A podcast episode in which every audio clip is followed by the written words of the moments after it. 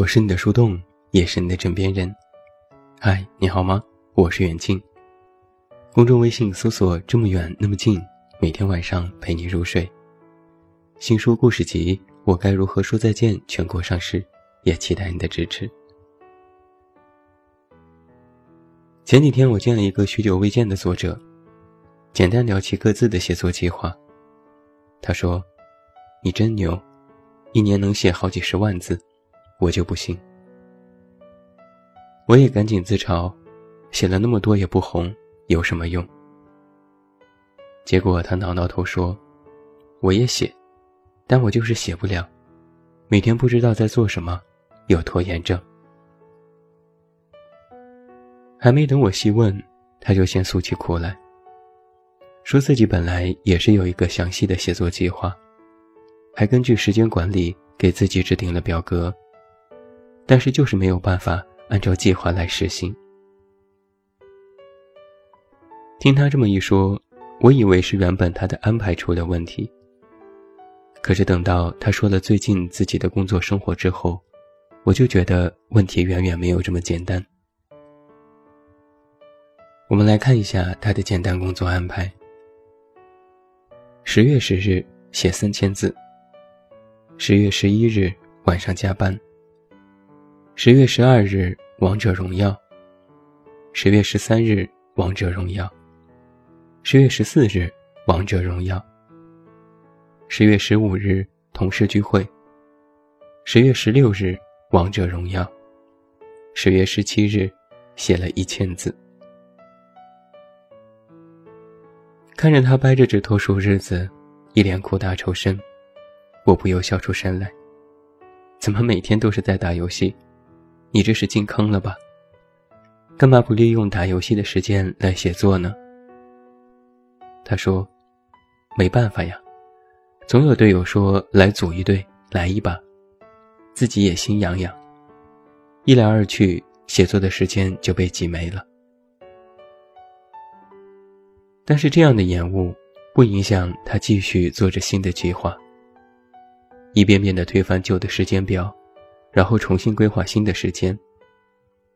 能不能完成是一回事，反正要先做好计划。突然间，我就觉得现在好像很多人都有这样的症结。甭管能不能完成，反正有在做计划，先做好一个期待完成的事情，列好心愿表，剩下的就交给时间和命运吧。如果完不成就会说：“哎呀，最近工作太忙了，最近事情好多，我有拖延症啊，这不都是没办法的事情吗？”还有的人呢，逼着自己去完成心愿单，但总是觉得精神倦怠，没有干劲儿，没有动力。稍微做一点，就感觉身体和精神被掏空。于是很多人就说了。我太懒了，我有拖延症。但是，你的拖延症真的是因为懒吗？即使在心理学上，确实有拖延症这样的病症，和焦虑症、抑郁症并称为三大现代病。但是，一直界定不明，诊治手段也模糊。很显然，并不是你稍微有点拖延。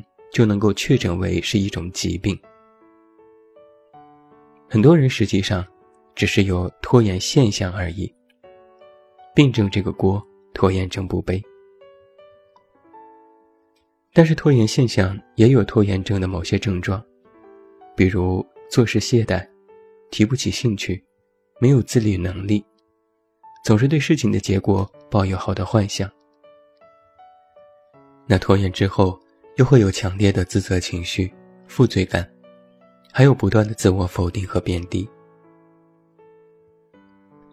而你一定要清楚的认识到这一点：拖延症当中所谓的懒，和我们平时所说的懒，有类似和交集的地方，但不是一回事。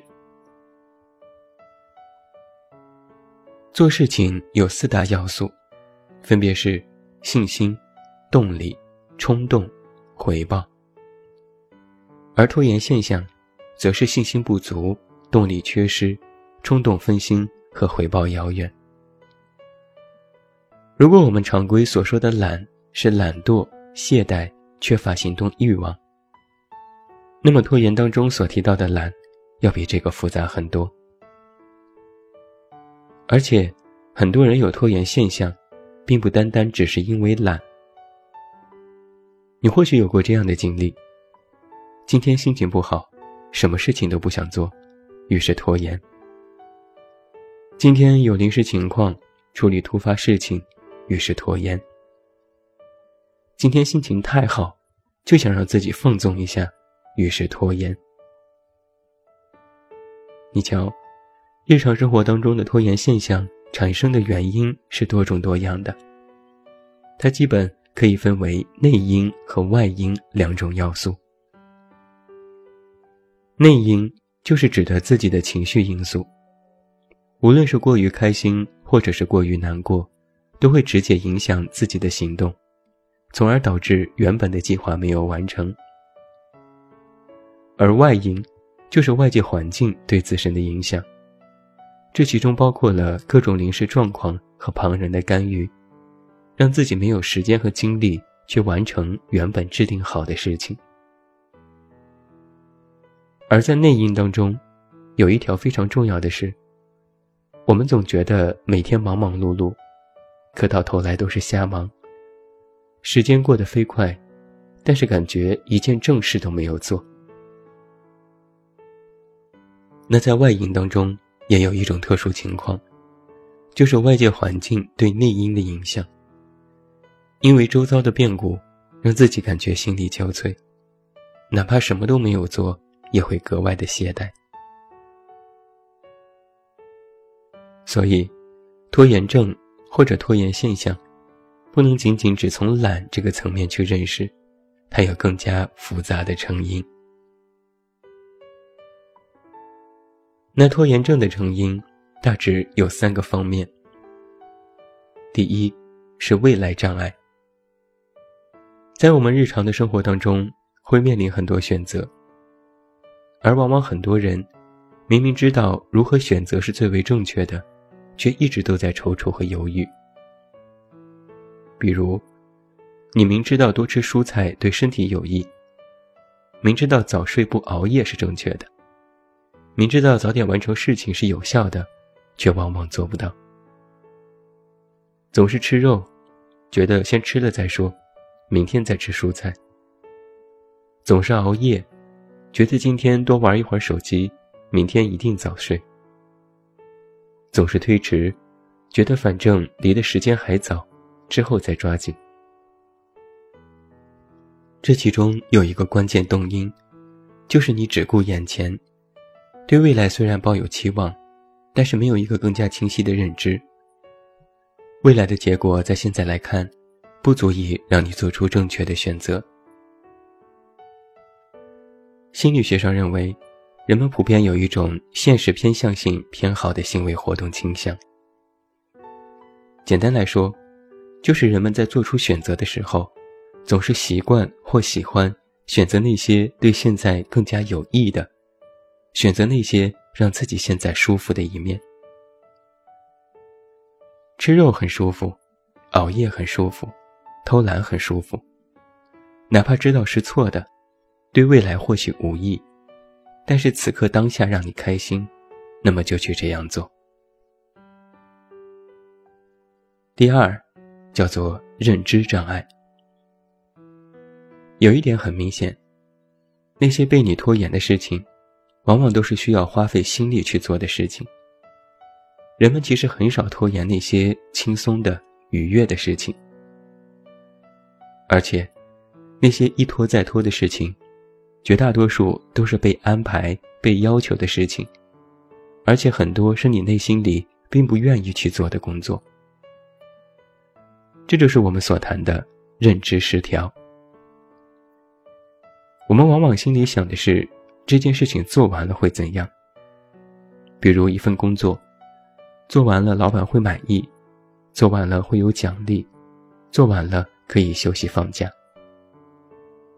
那么，在自己的潜意识里，就会认定这件事情，只要在规定时间内做完就可以。现在离的最后一天还有很久，那么拖一拖也无妨。只认识做完之后的事，却不认知到在做的过程当中自我的成长及变化，也会导致拖延现象一再发生。接下来，就是我要谈的最重要的最后一点，那就是恐惧障碍。对于大多数人而言，拖延现象实际上映射出的最重要的方面，是对失败的恐惧。恐惧不成功，恐惧突发临时，恐惧不完美，恐惧自我不被认可。在心理学上有一个专门的学科。叫做失败恐惧。其中所谈到的，就是失败被定义为没有达到期望标准，而作为个人也意识到自己无法达成完美标准的时候，就会因为恐惧失败而产生各种行为，比如逃避、拖延、多动等等。所以心理学家认为，拖延现象。实际上是个体对情绪反应的一种应激措施，是应对的方式。害怕失败和压力，因此通过现在的放松来暂时的缓解和逃避。但是在放纵的同时，也会伴随着内疚和自责。而往往这样的后果，会造成拖延症有一个非常显著的自我安慰效应，那就是我没有做到最好。没有达到完美，不是因为我没有能力，而是因为我拖延。简单来说，就是我没成功，不是因为我不优秀，而是因为我有拖延症，因为我懒。聪明的读者到这里就会一点即透了，把表现不好上的懒归于拖延症，又因为拖延现象。作为自己最终没有完成事情的原因，其实是自我设置了一套规避矛盾和克服恐惧的安慰说辞。而且非常重要的一点是，如果你将拖延症只归结于懒，并且把它挂在嘴边，就会给别人形成一种固有印象。你说自己拖延症是因为懒，可能是自嘲，但如果你的同事或领导认为你就是懒，那么问题的严重性就可想而知了。那想要规避拖延症，方法就是应对这三种障碍，有一个长远且清晰的认知。首先，你要明白，所谓的完美主义是不存在的。你做到再好，都可以有继续前进的空间，但前提是你要不断前行才可以。其次，不要将自我的失败归结于任何的外因，多从自己的身上去找问题、看矛盾，正确的认识做事所带来的效应。完成一件事情，并非是终点。再次，目标的制定不应该过于长远，而是一步步循序渐进的过程。培养自我的失败转变能力和自控能力。大胆去做，毕竟该是你做的，一时三刻的拖延成不了事。你的拖延现象不是因为懒，而是你在认知上存在一定的误差。想要克服你所谓的拖延症，首先就要克服自己的拖延思维。一切把拖延症归结于懒的人。都是在找借口。那最后，祝你晚安，有一个好梦。我是远近，我们明天再见。